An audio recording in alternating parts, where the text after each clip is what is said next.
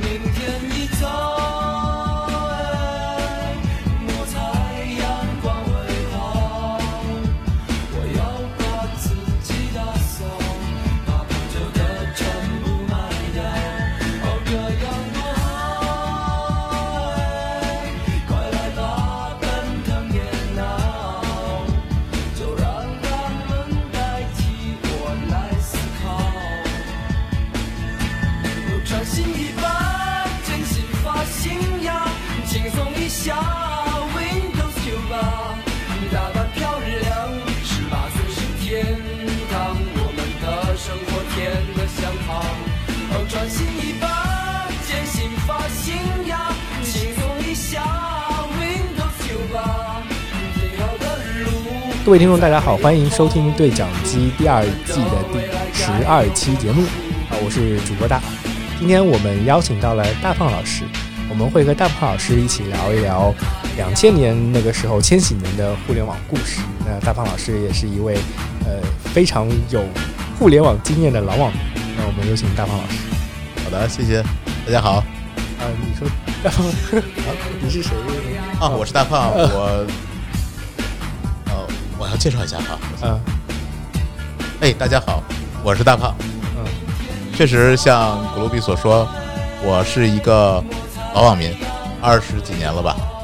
从国内的第一批民用互联网，就那个时候用拨号上网的，一九九七年，呃，一直用到现在。而且互联网是我的生活中很重要的一部分，我要用它工作、交朋友，呃要用它来写东西、获取知识。因为我是一个平常生活要坐在轮椅上的人，所以互联网对我的意义还挺大的。所以以我这种用量和刷的级别来讲，我觉得今天还是可以可以和大家分享聊一聊的。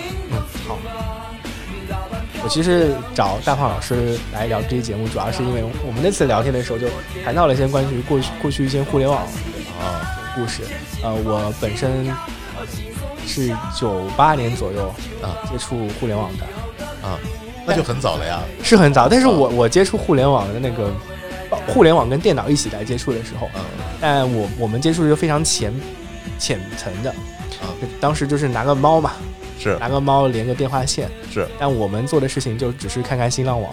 啊，啊、完全没有深入过那个时代的互联网社区讨论。九八年刚刚有新浪网，啊、因为新浪是转播九八年的世界杯才成立的。我我今天还第一次知道。啊、但是我知我我们当时最最重要的哦。用电脑的一件事情，呃，我是邻居，我们家有电脑，然后我哦对门家也有电脑，啊他们家能能上网，我们家不能上网。哦。他们家上网在干一件什么事儿呢？炒股。啊对他们就是靠那个拨号上网，然后看股票。嗯，看行情，对对，，所以我当时对于互联网的认知就只有两件事儿，一件事情是看新浪网，看新闻，呃看新闻。我爸很喜欢看新闻，他因为在政府机关工作，所以能通过他们就是政府机关都是能上网的。那个时候啊还有一些那个嗯、有线电脑安排的这种功能。另外一个就是上股票，所以我就啊我就对我现在回过头来看，我听说可能比我呃年纪稍长的那些。哥哥姐姐们，他们跟我讲起互联网故事的时候，就会讲到一些我完全当时不知道的嗯社区那块的一些内容，论坛、BBS 年代的东西了。啊，呃，以前大胖老师是玩过 B B B S 吗？我其实刚好错过 BBS，BBS 是很校园的东西嘛。如果说有你周围的有朋友在玩的话，你就很容易去玩。嗯但是当时当我上网的时候，其实网上的东西已经很丰富了，就是嗯，三 W 已经很多了，哦所以 BBS 呢还是就是没有那么多时间去玩。我可以从头给你大概讲一下这个经历，这样那好好会儿咱们也聊到了。对对，对对，嗯是我上网的时间比你只早一点点，嗯在一九九五年的时候，中国国内才开始慢慢的有互联网，但是局限于一些比较关键的部门，嗯就是可能是为了那时候还有点感觉，好像为了多获得国国外的一些新的技术和情报啊，这样子，还有跟国外做生意，就很少很少。但是，一直到九七年的时候，当时我觉得有一个很大的推动，就是克林顿政府有一个信息高速公路计划，嗯。这个时候就推动了中国说，那我们是不是也要搞这个？当时中国就说我们要搞一个叫 China Net 的东西。哦，我有听说过，啊，但是就发现这个 China Net 自己搞是不行的，因为改革开放的经验就是我们一定要跟国际接轨，所以说一定是接入 Internet 的。嗯。所以当时那个时候上网的时候，就是呃，名义上是 ChinaNet，但实际上就是 Internet。嗯。当时是在国内的几个城市搞试点。我不是在北上广，我当时家是在保定，嗯在河北也是一个二线城市，它也不是省会，嗯但恰恰就是这个城市，它是河北省人口最多的城市，在当时就作为了第一批试点，也就是在九七年的呃春天。那个啊时候呢，就是说发出广告来说，我们是可以接入互联网的。当然，那个价格是非常贵的，跟今天看的话，对，基本上只有政府机关可能会这种可能上几分钟就要几块钱那样子。嗯，对哦，是的，我呢就我是自己高中毕业以后呢，没有上大学，就在家里面学计算机，嗯。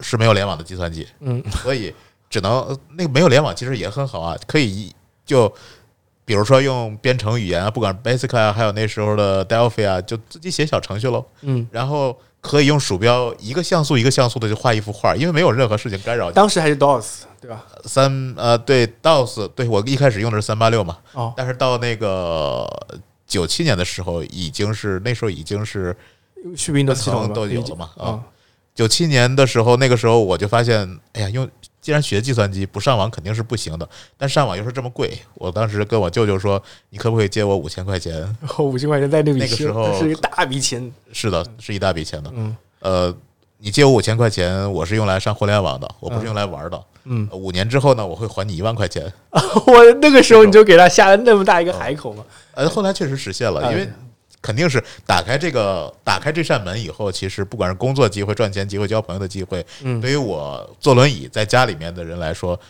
是一个绝对性的。对，这个信息的交交互是很及时有效的，会比我们现在平时出去，在那个年代啊，只能打电话的年代哦，还是有很大区别的。是的，嗯呃，所以今天来的时候，我还想到是什么时候我第一次上网是。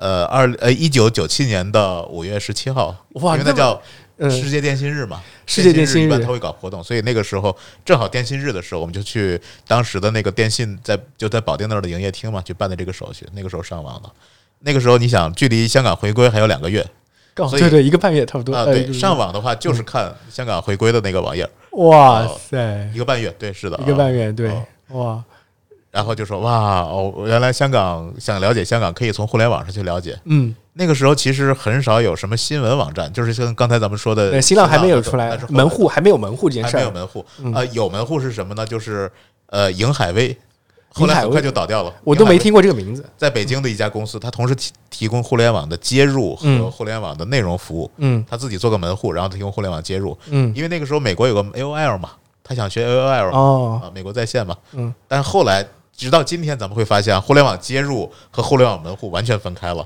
但当时呢，每一家电信都想搞门户，都想搞门户。呃，各地的电信啊，不是说不是说现在移动、电信、联通想搞门哎户哈，，这个是是的，就是你啊。像我，我是在浙江的一个四线城市是啊，啊我们当地叫江山，我们啊当地有就有叫江山信息网的，它其实就类似于我们当地的门户了，然后它自己还会搭 FTP，呃，呃呃，对，都会都会做这件事儿，对是。就类似于那种那种样的哦网站嘛。而这些各地的门户后面其实也有很多故事，但是当时嗯呢，就是呃，中国的政策就是这样子，各地呢你自己电信要招这样的人才，嗯，来建立你自己的网站，来建立你的这个自己的信息。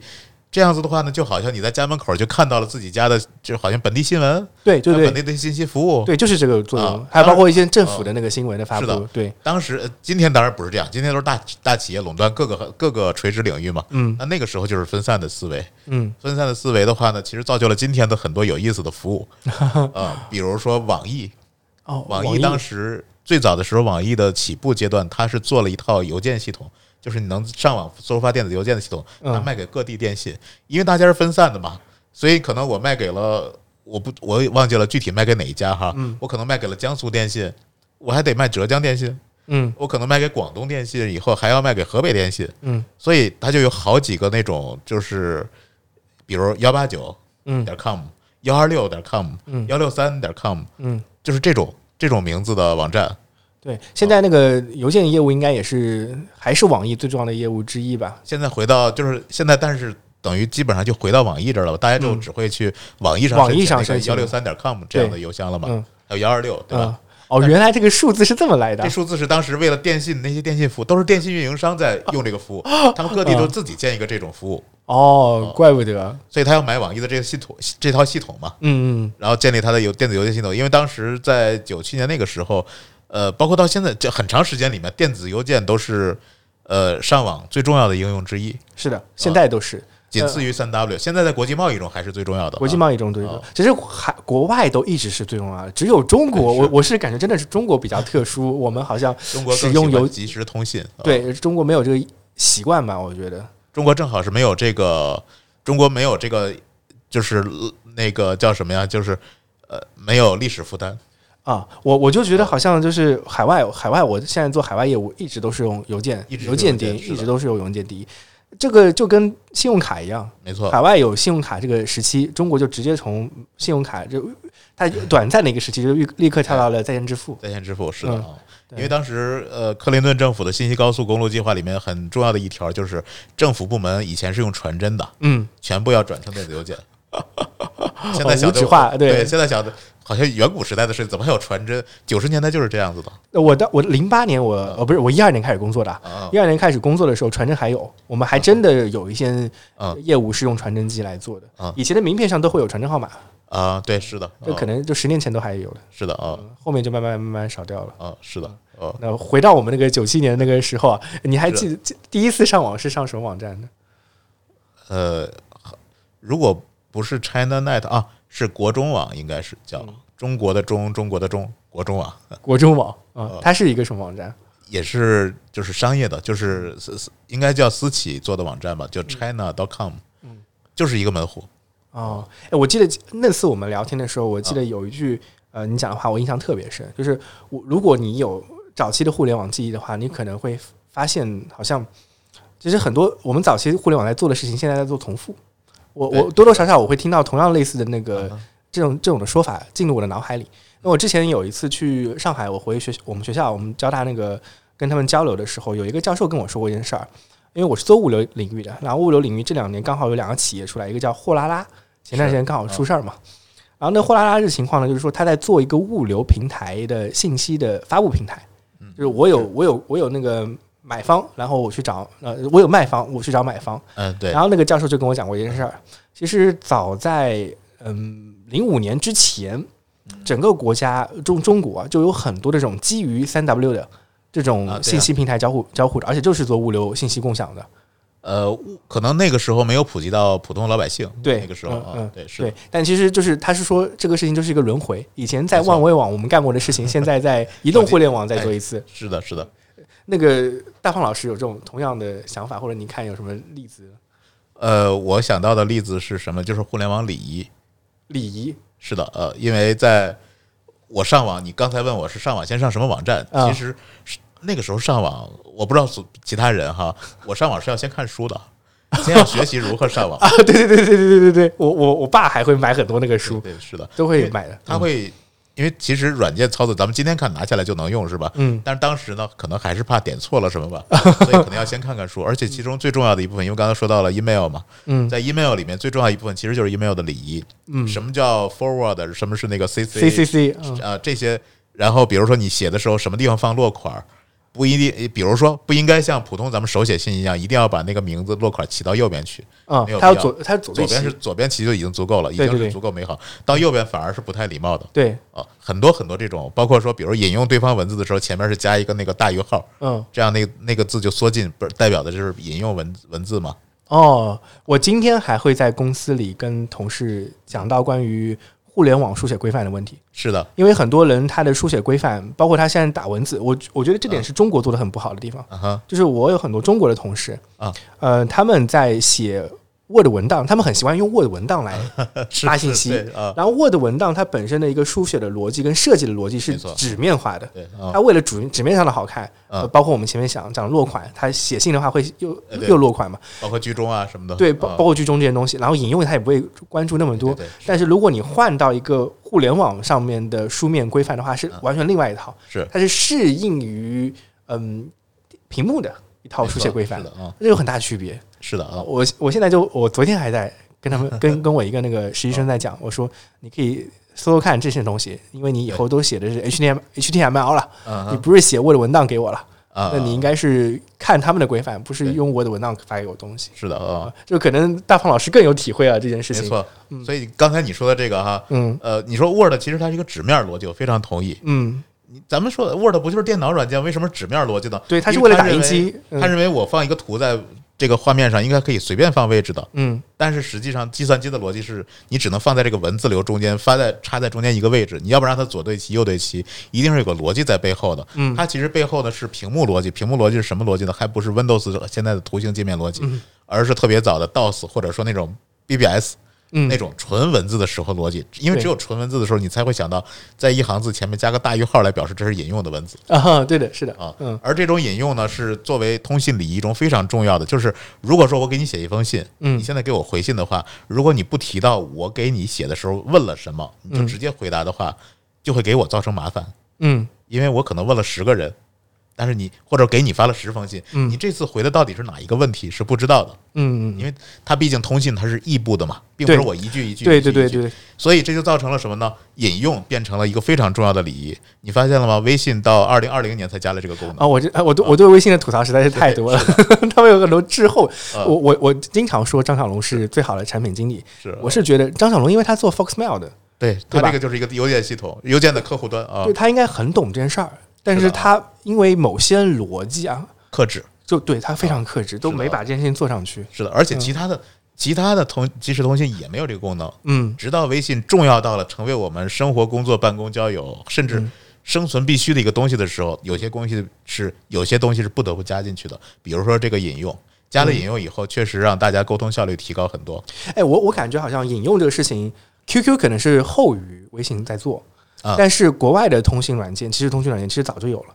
像我用 WhatsApp 或者他们早就有这个应用。呃啊，对对对，是，的，是的嗯啊，因为他他们更加了解啊，email 那个习惯，没错，是的。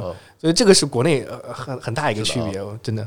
那样的话，就只能在没有的时候，大家有的时候就手工引用一下，是 是吧？然后画？条画减减减，加个横线，然后说我的回答是什么？嗯，有这种哦，对，这个这个我我们岔开话题，不不不会说那个九七年的事情了。是我最近发对于微信的很多吐槽就在于，微信越来越变成一个工作软件。我的很多工作，包括包括大鹏老师肯定也是啊，很多工作我们都是在微信上解决的。是的啊那，微信上，如果你把它变成一个工作的软件的话，那我们的交流为了提升它的效率，就不得不做一些改变。没错，我我大概在一六年到一八年那段时间，我从来没有关注过自己微信上跟别人交流的方式，啊。我都是非常非常的随意的，啊，我就把它当做即时啊对对即时来。我会给别人发在嘛，啊，我会给别人发说你好啊，这种只有两个字的。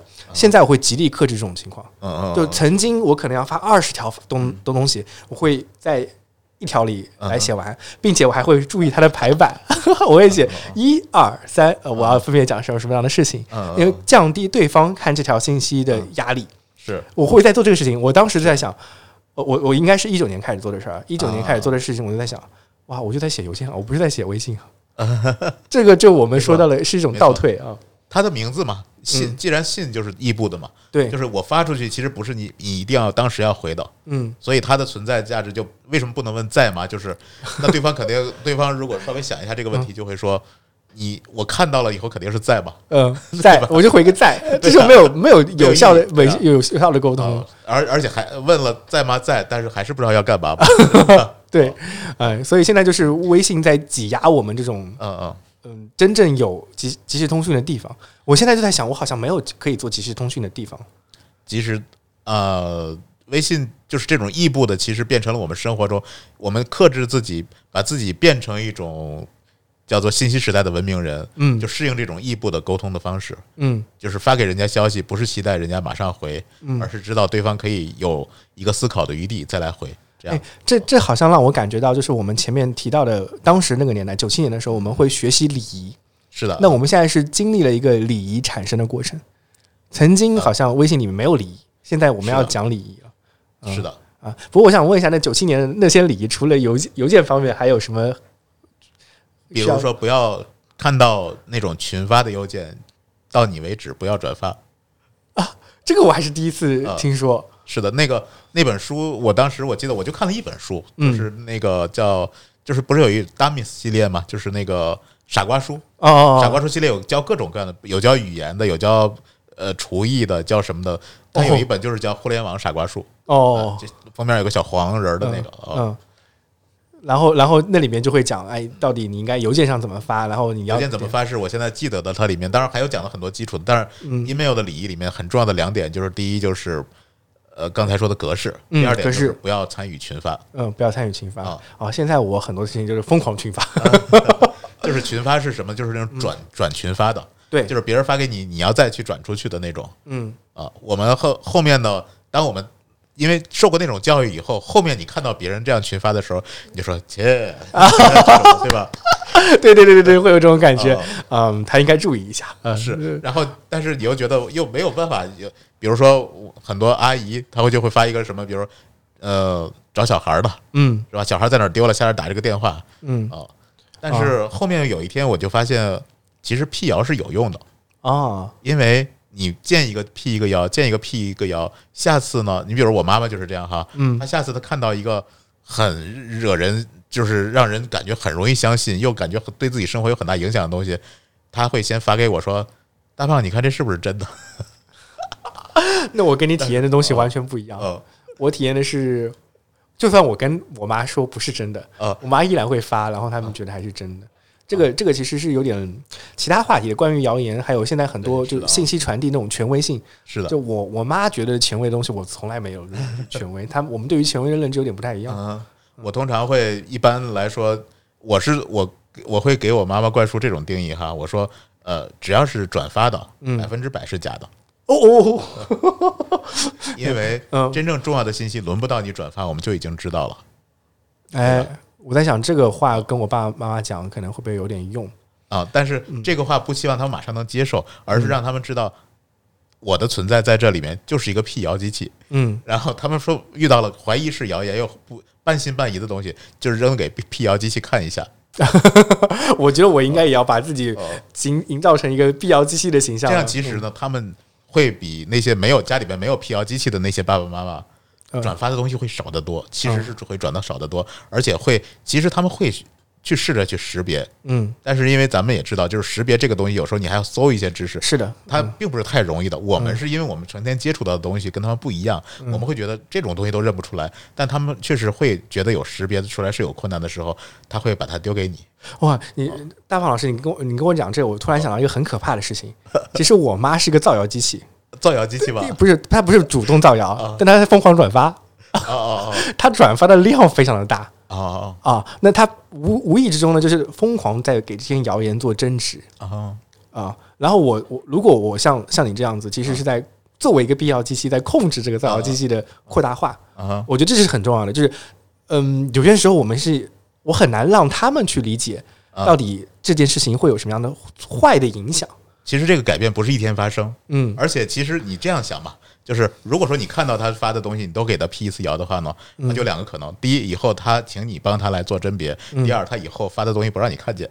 呃，这两个都很好啊，对于你来说都很好啊。我是把他屏蔽了，你知道吗？眼不见心不烦嘛，对我现在是把他屏蔽。哦我是我这是有亲妈。有有有些时候，我想想看，真的挺难过的，因为就是呃，我我我屏蔽他的信息，我不看他的信息，因为因为他在污染我的朋友圈。哎，不过我我会在想，九七年那个时候，互联网有谣言吗？有的有的。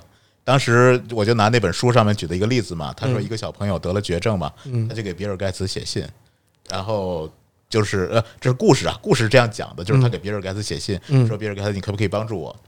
比尔盖茨说你就去转发这封邮件，转发一封我给你多少钱，这样子。这个就跟那个什么 QQ 群里有说，哎，今天是今天是马化腾生日，要你要发转发多少多少，我们就给你多少充多少多少是的，Q 币。，是的。哦后面呢，就发现后面有的人就较真儿嘛，就说这个小朋友到底有没有真有其人啊？嗯后来就追究追追查下去，发现啊，这人是真的，但是他的病治好了。这结果哦结局还是大家都还还还 OK 的。但是呢，即使是这样的，这事儿已经结束了嘛，嗯，但是这个呃这个邮件还是在发。呃，哦就大家还是在发，因为你并不知道这是什么时候谁发出来的，因为你跟那个信息源头已经对不上了嘛。嗯所以这是最重要的判断谣言的最基本的基础。我们现在都了解到是吧？就是看来源是谁。嗯哦，哦，我我我现在第一次知道马化腾那个是有一个，它是个汉化版。就是今天你看到的谣言，你看到就会说，切，这个早就他们都玩的不愿意玩了，很多年以前都玩过了。哎，我我会觉得可能这个事情的发生也是因为我们的网民在迭代。第一批网民经历了 那件事之后哦，他们就懂了。然后后面呢，我们所有的网民他们都在重新学习，嗯然后重新进来，所以过去的事情还可以再重复再玩一遍。是的，是的。还有一些可能很久远的互联网骗局，现在在重复。圣经上说的吧，太阳底下并无新事，嗯，现已有过的事必然再有。对这种感觉会让我最近几年在重新看是移动互联网的时候，就觉得特别特别明显。嗯，是的呃，，我们在现在很提倡的很多东西，过去都发生过，并并且我会觉得互联网其实在倒退，尤其是进入移动互联网之后，我我特别讨厌一种感觉，就是说，现在的人已经不不相信共享跟分享分享这件啊啊最初的万维网的最重要的精神，这个精神在遗失。我感觉这个这个东西好像在编程圈啊、呃或者 GitHub 或者说你们呃码农的圈子里，还依然有留存有这种信念，我们或者我们叫开源开源的信念吧。但除此之外的其他很多地方已经不复存在了。它是因为圈子不一样了，嗯圈子不一样了，是比如说，就刚才你说到码农圈哈，GitHub，GitHub、嗯 GitHub 本来是一个什么呢？是呃小众圈子里的人，一些人很热衷于编程，他们每天呃可能也是工作量排不满，又不达不到九九六吧，所以 不管是上班是有空，或者下了班以后呢，还是想愿意写代码，他们提交了很多代码在 GitHub 上面，嗯。促成了很多就特别有名的，今天很多很多很就是我们甚至我们手头用的很多软件，嗯。都是从 GitHub 的 GitHub 上面的开源的这些代码。什么叫开源？呃，这就是说可能要普及一下，因为我们听众是普不这个没事儿没事儿没事。开源就是我们的每个呃每个人都有权利去修改这个代码中的一部分。嗯。如果你改得好，大家都通过了，这个就被保留了；如果你改的不好，大家还会给你改回去。而这种改的过程，因为是计算机控制的，所以就非常方便。嗯。呃，如果说程序不好理解，拿文章来理解，就是你写了一篇文章，扔到网上去，大家随便在上面改，最后产生那个文章已经不是你最初写那文章了，大家把它变得非常完善，甚至把它变成一个巨无霸，变成一个变形金刚，嗯。那个是开源的力量。当最早体验到这个力量的人觉得非常激动，所以说才促成了今天的不管是 GitHub 也好啊，这些就是能够让大家在开源一起做一件事儿的一个平台。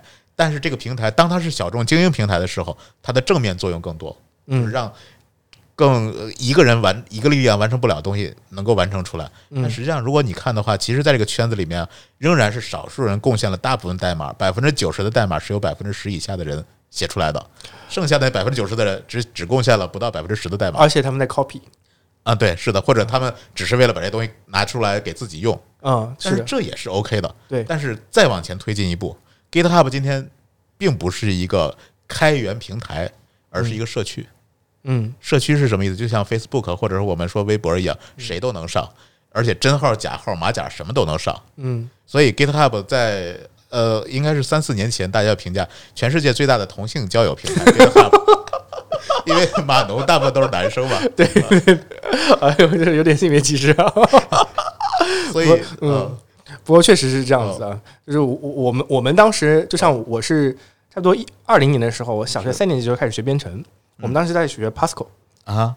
还有 logo，哦，应该是要 logo 先，就是有一款乌龟画乌龟的那个软件啊，是。那我们我也不知道这是为什么，不不知道是不是呃性别上的原因啊？大概十个学编程的小孩，九个男生，只有一个女生。啊，对，那个年代好像大家可能接触这块最早的也是男生比较多，但是那不过我有我就想，那个年代我们在看互联网的时候，还是能体会到所谓的万维网的一些力量的。现在好像稍微有点少，或者说我们其实已经被陷到各个是孤岛孤岛里去了。嗯嗯我我经常做，因为我是做播客的嘛，啊播客就有一个很简单的事情，我们在做分发。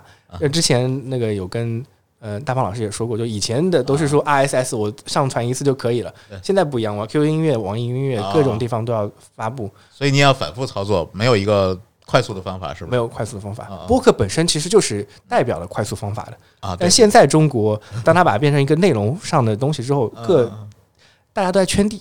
啊，对，是，嗯，哎，不过以我在想，以前的互联网，你呃在两千年左右的时候，那个时候你会觉得互相之间刚起来那些巨头啊，比如说新浪啊、搜狐啊、哦网易还没可能还没开始啊。网，易有了，已经有了，他们之间互相之间会不会有觉得有差别，或者说有这种冲突感？呃，其实和今天也差不多，嗯。因为大家就会有选择嘛，嗯。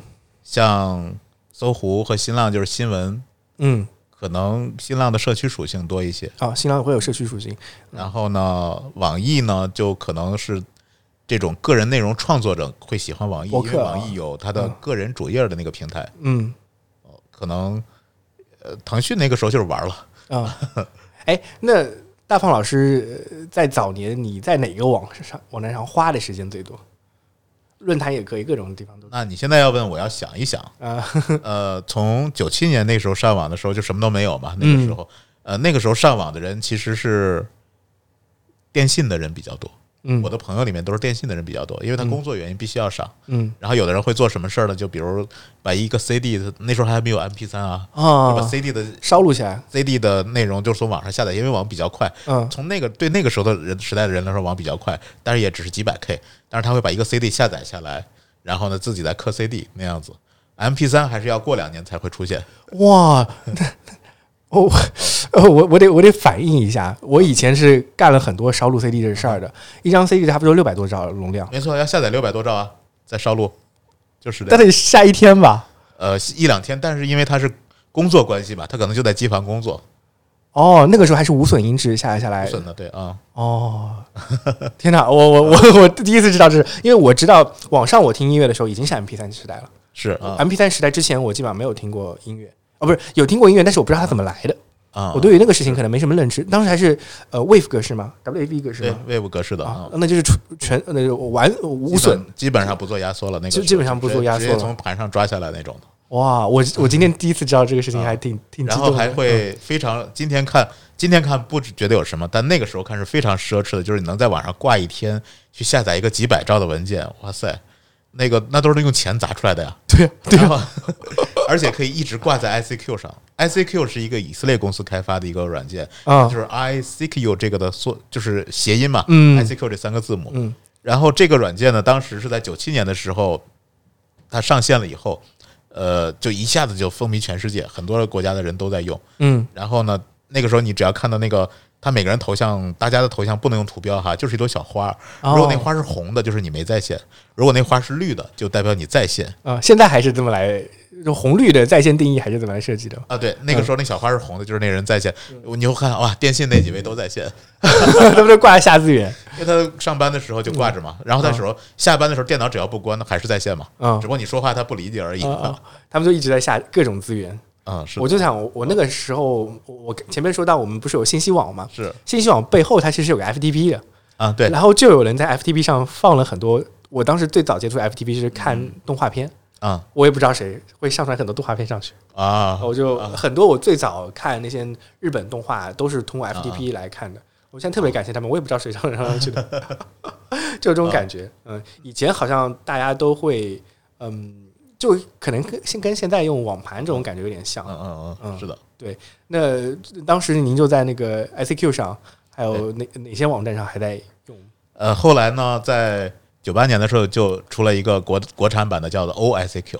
啊，OICQ 一开始的图标是一个 Linux 企鹅，嗯代表是我们是 Open 开源的，啊但，其实它是一家公司开发的，哦那个态度就很好嘛。嗯因为你知道程序员对这见到开源这个词，就是马上要说，哎，我要了解一下。嗯其实他只不过下载下来，你申请注册一个号嘛。嗯，就上次不是说到说到了我的 QQ 号是是五位数啊，对，五位数，而且一打头一打头的，对，一千多名好像是。啊，对，一千多个。那这个就代表了什么呢？那个那个时候就是这些 OSQ 一开始也是一个小众的东西，其实一个东西能够引爆流行。嗯今天有好多商业理论嘛，就是说引爆流行，你必须让一些精英的人先用起来，嗯然后才能广泛的复制。如果精英说这东西好，哪怕只有几个人、几十个人，嗯那最后东西也是会非常红，就是成为大家都愿意用的东西。嗯那什么是精英呢？看一下当时上网的人哈，刚才咱们说到是电信的人，嗯电信最多是个铁饭碗，嗯也还好。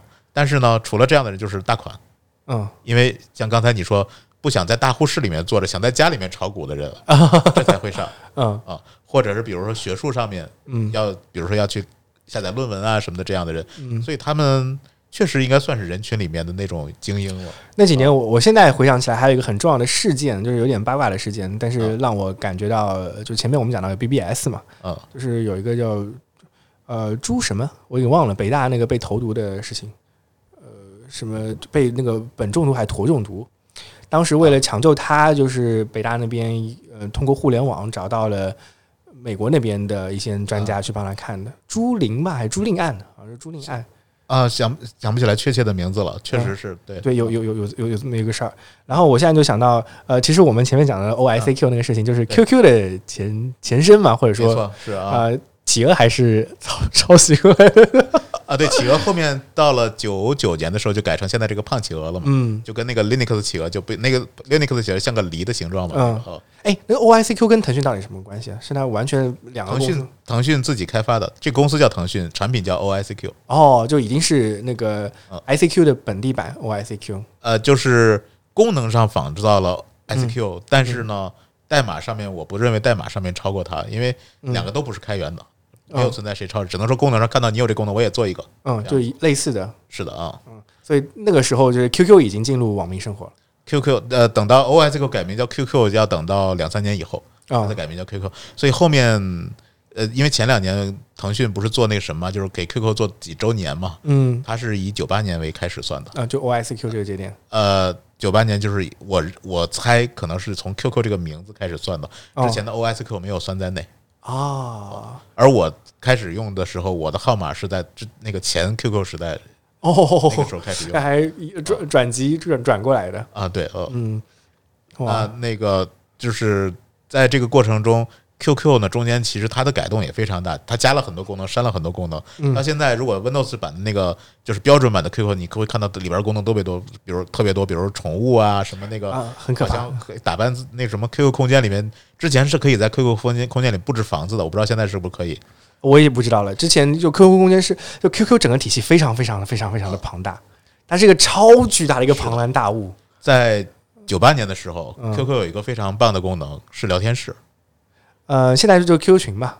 呃那个时候就不是群，因为群是什么？群是长期稳定的关系，把嗯你放在一起以后，你就是这群的成员，嗯你随时说话，大家异步的来看，嗯对吧？你比如你今天说的话，可能明天爬楼都可以。嗯，但聊天室更强调实时性的，但匿名性质的实时性。实时性，也就是说，嗯你看到你看到一个，你看你进入那个系统看到的是一个黑底儿上面的亮字儿的，嗯有点像那个什么以前 BBS 那种系统的，嗯呃，黑底儿上面亮字儿的，比如说聊天室的清单，嗯然后你选择进入哪个聊天室，在里面就打字就聊天，但是里面的人可能都是陌生人啊哦，是这么玩的。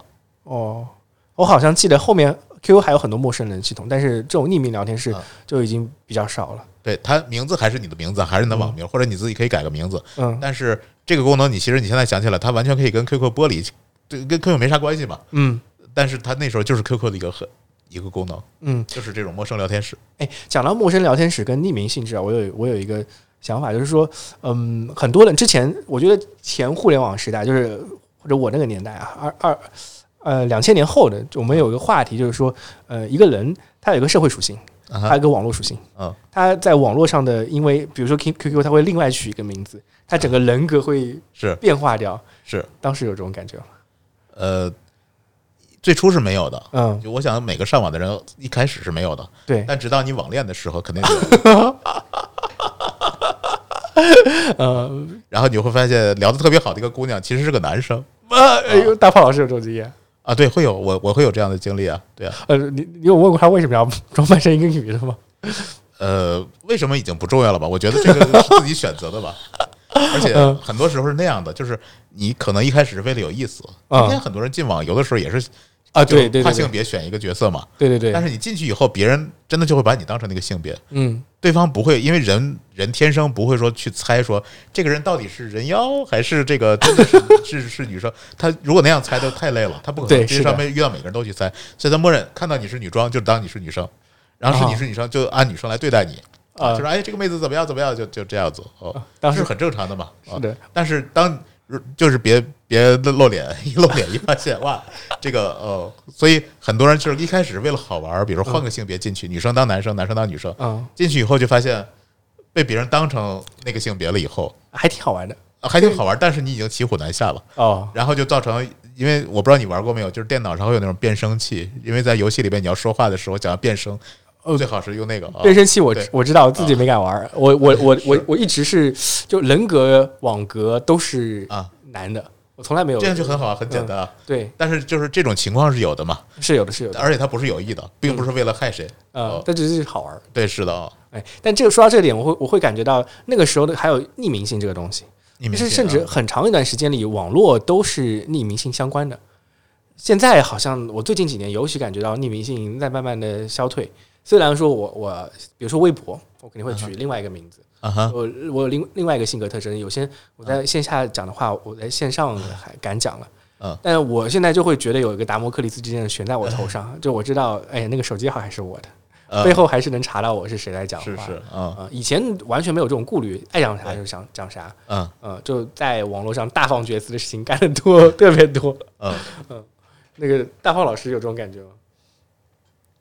我觉得互联网一开始正因为它匿名，所以它那种火就有点像，比如说美国西部开发那种无主之地，嗯所以说大家就可以无法无天的愿意做什么做什么，那种文化也挺好玩的。嗯可能是为了，就是咱们刚才说的是，当你是小众圈子的时候，大家每个人进入这里的人都是冒险者，那没问题。嗯但是当我们的老婆孩子、老爸老妈全都进来的时候，嗯那一定是安越安全越好。嗯那那个时候就不得不变成一个实名制的网络。嗯这一点我还挺，就是因为因为尤其是在中国，这种实名制的要求会更可能相对各个国家来说都是最严格的国家之一。是的，我还挺同意这一点的，这样恰恰促进了中国的比如电子商务，包括这种哦互联网上的这些交易，这些约定就约定，所以因为你是本来就要代表自己，对所以这些东西你就自然就会遵守约定。哦，这这点是我觉得嗯给我一个新非常新的一个 idea，就是交易本身有信用相关，所以它一定要实名制。是的，那美国包括欧洲这点做的特别不好，欧洲我记得它应该有一个互联网的保密协议，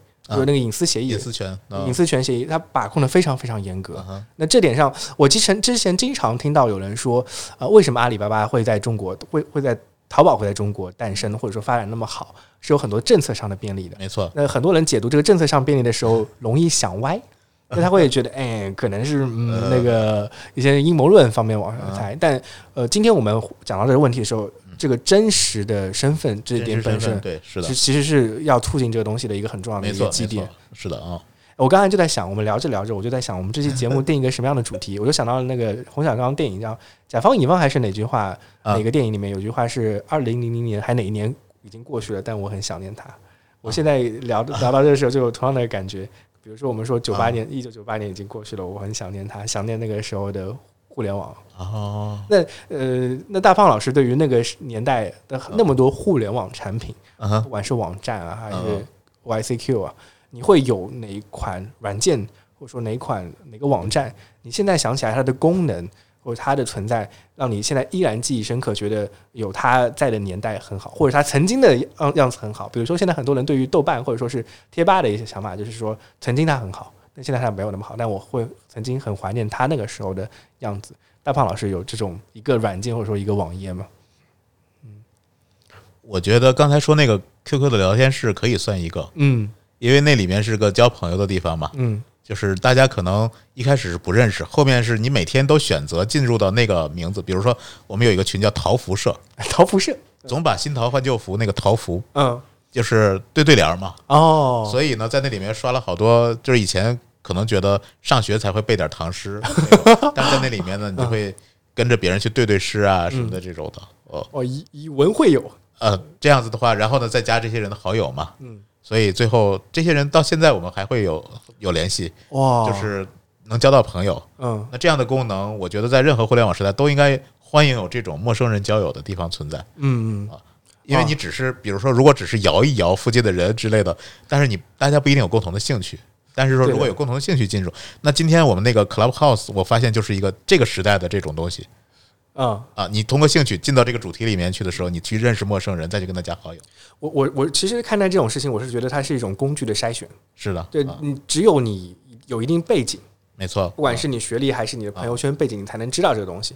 啊他已经做了一次非常严格的筛选了，这个筛选的筛子还特别特别小，可能只有百分之零点一，是是零点零一的人才能知道它。然后，呃其实之前的所有的经历已经给你建筑了这个筛子，或者说这个围墙，把其他所有的大众啊牢牢的圈在外面了。这也是早期互联网起来的，就前面我们提到它的精英性这也也在这点上，是不是所有人进一个聊天室能操作性啊，然后包括那个呃价格呀等等这些，价格、操作性，还有它的一些文化属性，你是一定需要有一定的背景才能玩到这个东西。是的，嗯，哎，所以现在有些时候，那感觉好像我们在怀怀念一个 曾经小众的精英文化的感觉。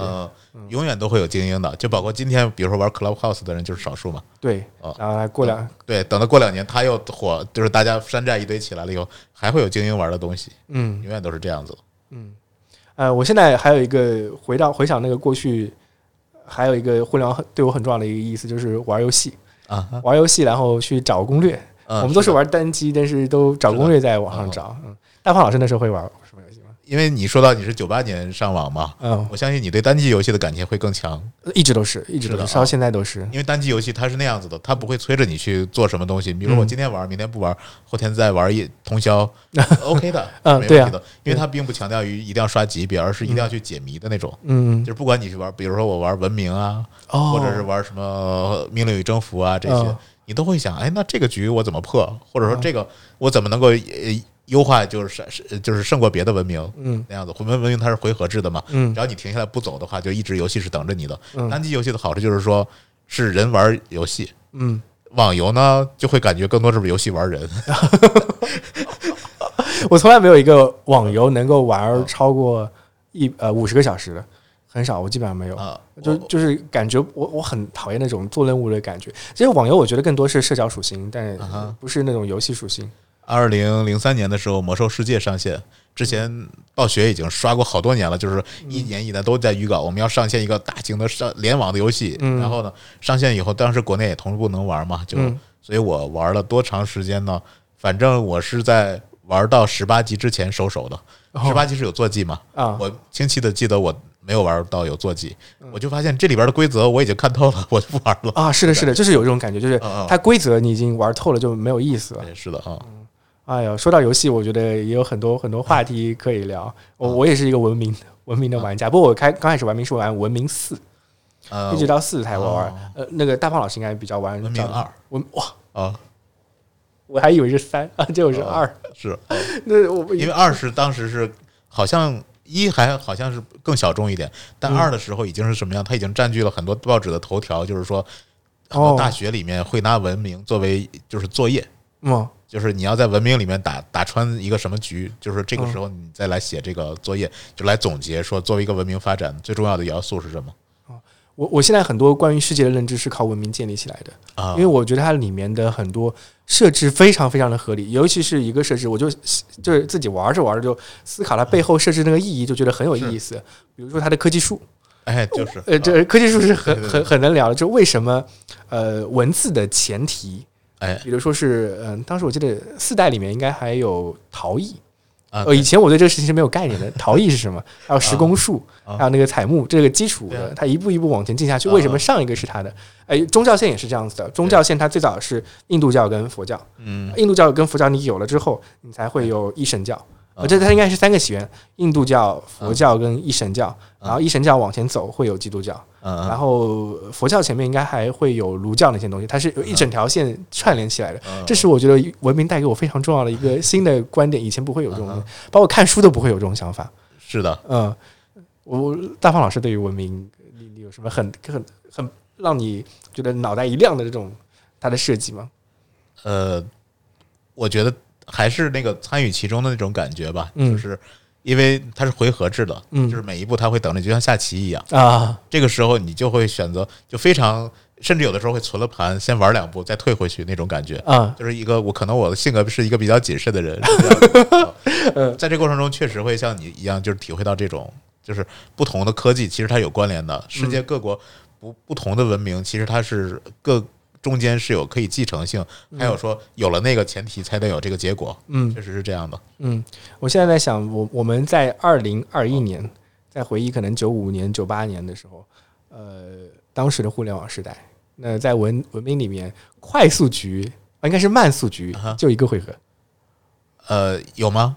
我有些回合是五十，如果快速局应该是啊一百年一个回合，啊或者五十年一个回合嘛。啊啊那标准局好像是我记得是我我玩文明四的时候应该是五十年啊。啊。那我们现在二十年的话，可能是一个慢速局。啊说这里边的一个慢速局，对对对，是的，真的啊。就我只过了一个回合而已，就感觉自己特别的渺小。大家才走了一步哈，啊。发展出一个技能来。啊。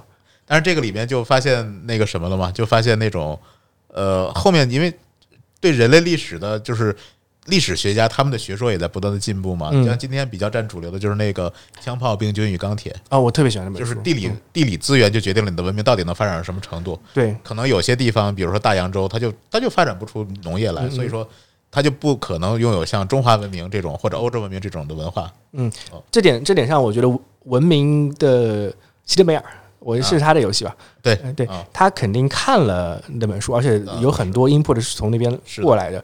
我印象特别深刻，就是我我很喜欢玩地球局，就是说啊。真实世界格局的啊，游戏，因为文明很多它的那个游戏是随机的嘛，对你随机从哪里开始就开始，然后你就可以体验那个地形对你的文明的产生的影响。嗯。那我最喜欢玩的是地球局。地球局就是说我就是真实在那个地方，嗯我我去我去开展我的文明的。我印象非常深刻的是，嗯，欧洲的那些文明，它占的地方特别小，但它能发展得特别快。是。最最重要的原因在于它的呃，资源交换。是的，哦，交易哈这种对。有一个小市场了，嗯。那里边啊。你你像那个阿兹塔克跟啊。嗯玛雅文明，啊，永远都 只能发展那么慢的原因，是因为他们根本没有资源，啊。没有马，有羊驼不能当马用，对，不不能当马用，驯化不了，是啊然后没有铁，啊没有这些东西的时候，它就不能互通，并且它又不能开展出有那个航海术，啊呃就不能去到其他大陆去交换资源跟。其实现以前我觉得我看历史的时候，嗯更多的是看到了一个叫做资源的交换。啊但现在看历史，就玩了文明，看了枪炮、枪炮那个钢铁啊、呃病菌之后，我发现他们其实在交换信息啊、啊，就学识是这样，对，比如说你的文字信息，我可以交换是这些东西，交换的意义可能跟资源的交换是同等级。我现在不能说比它更高级，但是资源是非常非常重要的。啊，就马这件事情就啊，真的改变太多了没。错没错，嗯是的，哎呀，我我我还是觉得文明这个游戏能聊好多好多，它里的设定太精妙了对。是的，嗯，因为它这个如果说你是货物交换嘛，那只能说呃双方都能生产自己优势的货物，嗯。这个在经济学上是优可以优化的，就是嗯，一加一是大于二。对，但是呢，信息交换就不是一加一大于二，是嗯。我你我把信息交给你的时候，咱俩并不少什么东西，嗯。所以就是一加一大于四。嗯。嗯，那这也是其实我们看文明里面人类社社会为什么在最近两百年能快那么多的原因，是因为信息交换实在是太快了，比以前快得多得多得多。是。的，哦，其实我在想，这也是互联网带给我们的意义呃，是的，哦，啊。这也是历史发展必然，就是如果不是互联网，嗯。我们也会想其他的方式去交换信息。嗯。嗯，不过我现在有点悲观，因为哦嗯那个年代我们还没有强这一说，对，对吧？呃呃，但我我已经忘记掉是什么时候，我印象里应该是一一年或者一二年的时候，我突然有天之间上不了 Facebook 了啊哈，啊、y o u t u b e 也看不了了。啊哈，以前 Facebook 跟 YouTube 的东西嗯。就特别多，嗯突然间有天没有了。啊，然后我意识到有墙的存在，啊，然后最近几年这个墙我感觉是越筑越高。呃，不知道大胖老师怎么看。这个肯定是不能播的，对不对？呃可以播，这没问题。哦。关于墙，就是哦。讲两句就行了，我可以把它剪掉，偷偷不剪。啊。哦，对了，我我想起来了啊，我的节目是在墙外发的。你的墙外发的话，嗯。那也还是剪掉好。啊，呃，因为上次好像我们在 biang biang 的时候，好像也关机之后提到这一点。嗯当时最早是因为呃，九八年的时候不是出了一个事情嘛？当时有一群人在海外就反对我们当时的领袖。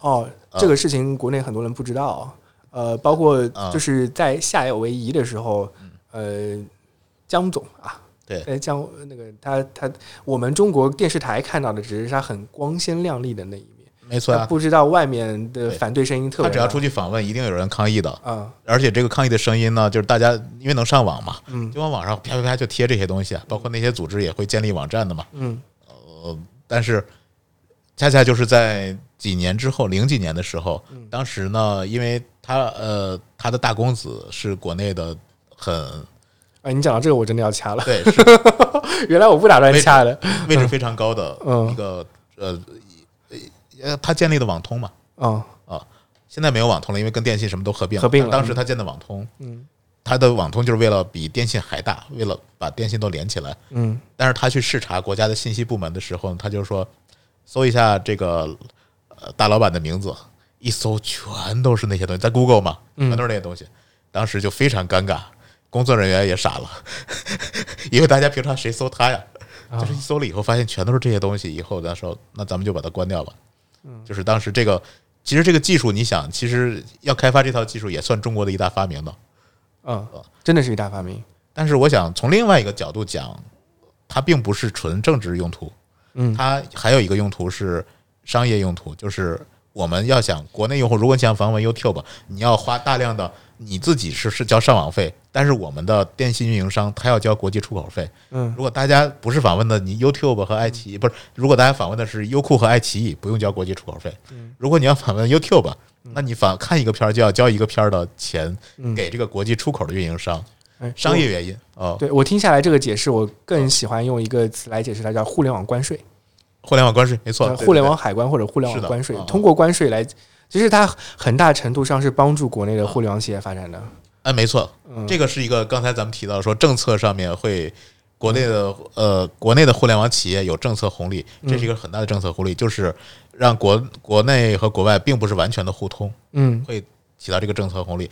实际上，你看到那些开放的国家，嗯。在今年有最近几个月的时候，被打脸打得很厉害，因为你像大到一个国家的总统，居然会被呃 YouTube、呃被 Twitter 被 Twitter 和那个 Facebook 封号封号，嗯。或者说一个国家说我的新闻，我的新闻，我说你不能在我的网，你 Facebook 上不能转载我们国家国家媒体的新闻，嗯。那说那我就全部给你屏蔽算了，你国家的人都不能上这个，呃，你国家的人全都别上 Facebook 了，嗯。他们会去主动屏蔽国家，他已经比国家还大了。啊哦，那 Face 我我现就特别有一个嗯讽刺意义的事情是，川普的很多推特会被下面推特呃推特那个打个标识啊。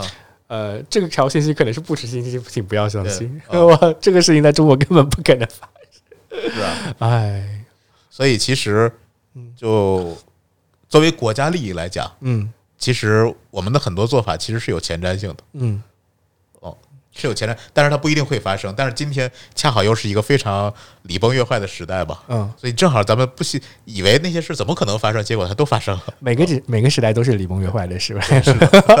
不过我们现在看，刚好那个我们今今天讲九七年、九八年的时候嗯，其实接近接近千禧年了。是千，禧年对于互联网来说也是一个巨大的，我觉得一个跃进的阶段吧。包括那几年还有互联网泡沫。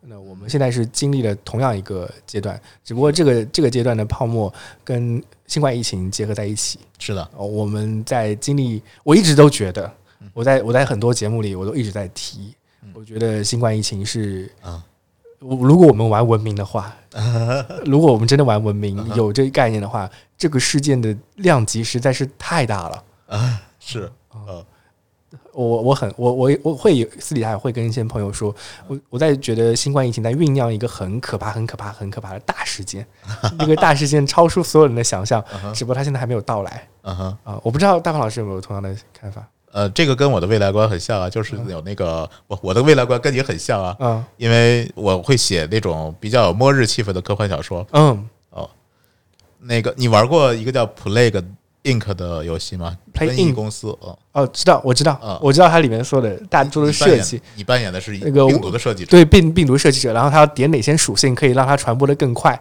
传播快，但是呢又不能让死亡率太高，因为如果病人死的太快就不够能传播。对对，就像就像新冠跟非典的区别，非典的是的 R 零就特别高嘛，是的。所以它根本传播不了。然后这个新这个新冠的设计实在太好，我我觉得我听很多玩家讨论过这个问题，他们说新冠疫情的设计很可怕，它基本上点了，如果从瘟疫瘟疫公司的角度来说，它啊。点了呃基基本上这是个特级病毒吧，是的，在瘟疫公司这个游戏里面，嗯。呃，应该是在一八年嗯，有人做过这个病毒，因为它病毒会有那种叫什么游戏 mode 嘛，嗯对对对，mode，嗯。对，有一个 mode 就是这个，，Oh my god，所以大家就觉得哇塞，这个东西居然变成真的了。啊，哦。所以很多时候就是这种嘛，就是你说是阴谋论，就是有很多东西是之前你确实看到过，然后后来发现变成真的了，你不嗯。不由得不觉得哇，这一定是个阴谋，嗯，这种感觉。那那作为一个有构思末日小说的科幻作者，那你对于未来，我们畅想一下，我们现在之前的这个节目，我们很多时候在聊是的，两千年，啊，然后跟现在的一些对比。那未来如果就二十年的话，呃我我经常在想到底那个我很害怕的大事件到底是什么大事件？它会不会是一种热战的形式，或者说比热战更可怕的形式？我很担心那种情况的发生，就是因为嗯，它会超出想象。嗯就我知道它必然超出我的想象，所以我现在是不可预知它的。但是我总是想说嗯，我尽我所能去想想它到底是什么。嗯，我现在就想听听别人的想法嗯，因为我自己真的没有答案。呃，你会怎么去设计那个末日？我设计的时候，当然小说只是小说，嗯小说不是不一定会发生，但是如果是这件事发生又很有戏剧性，我会把它写在小说里，嗯是为了加戏用的，并不是一定是会发生的。嗯那么，呃，在我的小说里面，其实我写的是那个小说的名字叫《二零三四》，嗯，是二零一四年写的。我想写二十年之后的世界，嗯。在二零三四年的时候，东西方互联网是解耦的，就是完全是不通的，完全断开，完全断开的。嗯。而当时呢，因为有一些呃有一些恐怖活动，它是引爆核弹的，就是嗯。在欧洲引爆过核弹，所以造成这个局势就更加恶劣，就是东西方几乎就完全是隔绝开的。嗯。而且当时呃历史上当然发生了一些什么事情，我不详细描述了。嗯日本被分成了两半儿啊，东日本和西日本，从哪条哪哪哪条线隔的？哪条线隔的？正好是东京那个从那个哦对 东京老是被炸扁了。对呀、好，呃然后然后东那个东京被隔了，然后呢啊，因为在我们这个就是整个东方控制的地方呢，是我们培养了一种那个机体化部队，就是把人体改造了的。啊这种机体化部队在其实，在地面作战，因为那个时候战争要叫精确打击，嗯其实越少的士兵出战，而且越能够取得效果，这是越有效的嘛。嗯这方面我们是有压倒性的优势的。嗯所以说，用少数的机体化士兵，不但能达成战争目的，也可以，比如说在这种分裂的国家，比如像日本这样的国家去维持和平，让嗯就是其实就是去镇压暴民啊等等的这些。嗯而这样又反过来促进了我们这种技术，所以我们发展出来的一种就是机体化士兵，嗯。人体改造的士兵和无人机配合的一个呃战术。啊，这个无人机呢，它的驾驶员其实是在本部的，不用嗯到现场去的。这个现在已经实现了，应该。正好在上个月不是大疆出的这个那个呃什么呃 FPV，啊。就是这样子嘛，你嗯。去虚虚拟现实嘛，对，啊，就是戴个 VR 眼镜。是的啊，但这个其实已经很实现挺久了，包括之前那个亚美尼亚、嗯，嗯土耳其他们搞十二是的。时候，这个大面积规模的。实现了。因为我当时想写这个小说的时候，我就在想，如果攻壳机动队这个事儿发生在丧尸世界会怎么样？哎，我们下一期可以聊这个。对，所以我的当时呢，这个本来不是事情，因为世界好像本来就这样发展，但是呢，在这样背景下面，忽然丧尸爆发了。嗯丧尸爆发也是因为人的对于这种病毒和这种、呃，比如说想战胜这些绝症的这些尝试中间的搞出了一个小 bug，、嗯结果就变成了丧尸爆发。当时我们的因为是在我写的是在这个场景是在呃世界各地都有，但是从中国开始写，当时北京已经是完全被丧尸占领了，所以说我们的呃政府的所有的职能部门是挪到西安去了。嗯，然后这中间会有好多这种曲折的故事在里面。哎，那我想问一下，就是其实我们刚才都在讲，这是一个很可怕的未来现实嗯，哦，有希望吗？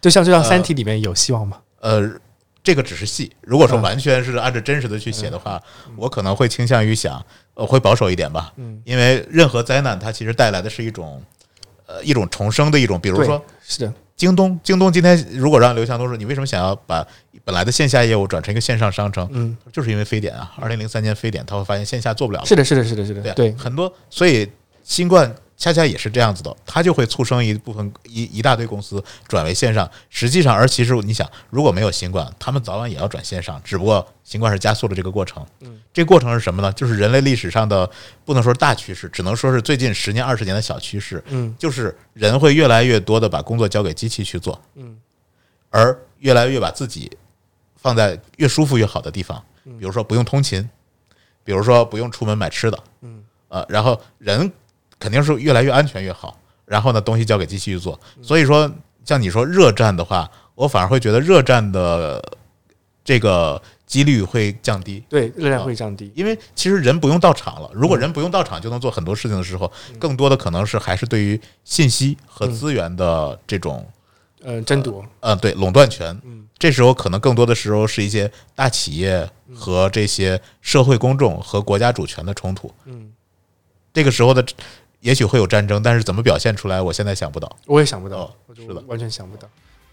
好，那我们本期节目基本上也到接近尾声了。我非常感谢大胖老师可以跟我们聊，呃，用那个小品的话来说，就是过去、现在和未来。但是我更想说，其实很多我们的出发点还是在回忆两千年那个时候的互联网，是的，前后面的互联网，然后跟现在做一些对比。是的，好，那非常感谢大胖老师参加本次节目的录制。那之后我们可以跟大胖老师聊点其他东西。我觉得关于功课，呃，啊攻壳机动队啊，啊，那个是很很有的聊的。是的，好，那谢谢大胖老师，那各位听众大家再见，拜拜。嗯，谢谢，好，拜拜。天高地厚的全都变沉默了，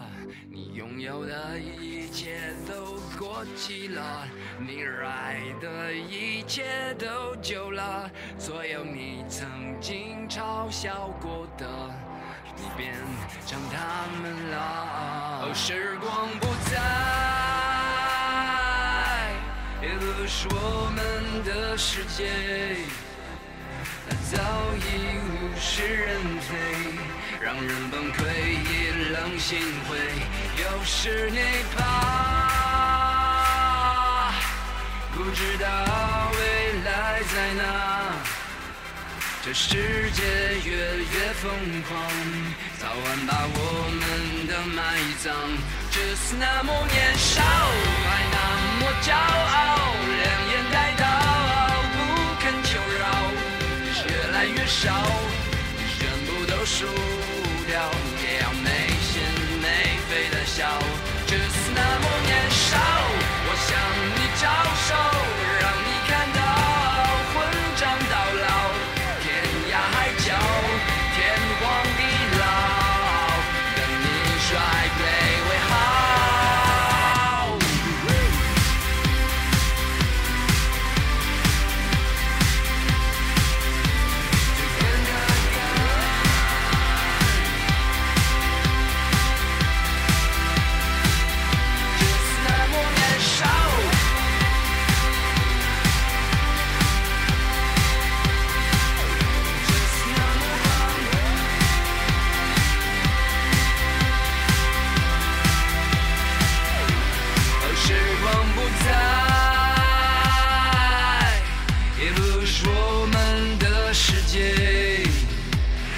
早已物是人非，让人崩溃，意冷心灰。又是你吧，不知道未来在哪。这世界越越疯狂，早晚把我们的埋葬。只是那么年少，还那么骄傲，两眼带刀，不肯求饶，是越来越少，这全部都输掉，也要没心没肺的笑。只是那么年少，我向你招手，让你看到混账到老。天涯海角，天荒地老，等你衰退